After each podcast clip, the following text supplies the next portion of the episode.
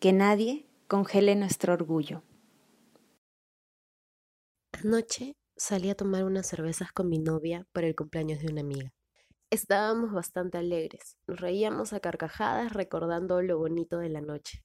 Eran cerca de las 3 de la mañana. Estábamos por Pueblo Libre, caminando por una larga avenida de la mano. Pasó un taxi y el conductor se detuvo y gritó.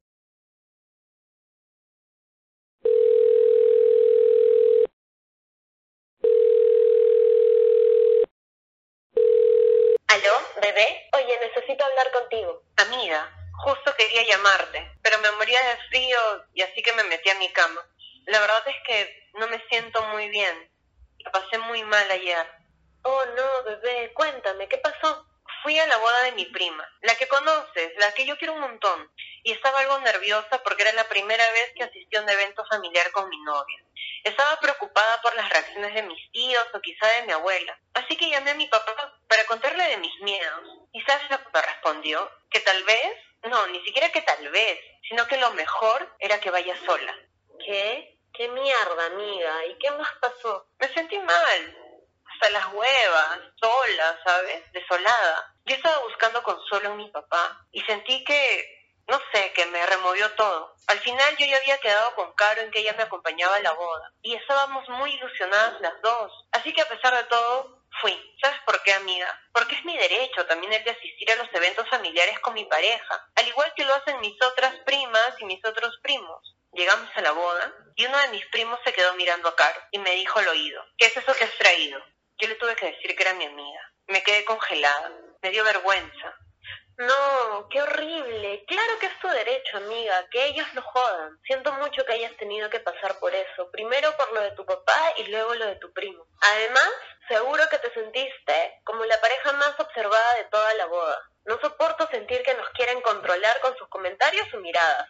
Sí, no sé, ¿sabes? Estuve pensando mucho. Quizá, tal vez, no lo sé, pero tal vez es lo mejor que debo tener oculta mi relación. Me costó mucho decirle a mis papás.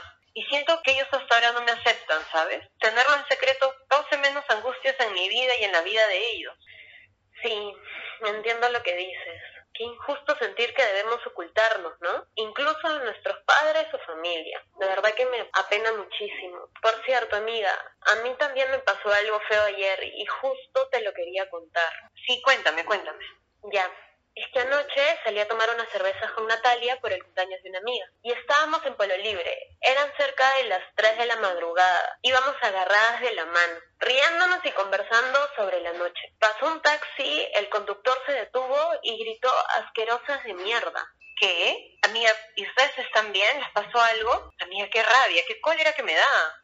Sí, sí, estamos bien aunque yo me he quedado un poco asustada. Te juro que me dio rabia y no pude hacer nada, solo me congelé y no reaccioné. Si tan solo le hubiera contestado. ¿Y qué le hubieras contestado ese baboso? No lo sé, aún lo sigo pensando. Creo que mi primer impulso sería mandarlo a la mierda, aunque no sé si eso serviría para que él reaccione o solo para que yo me desahogue. ¿Sabes? A veces quisiera sentarme y conversar con todas esas personas que nos miran con odio y decirles que sus fobias nos matan y que nosotras no hacemos daño a nadie y que solo es amor. Exacto, amiga.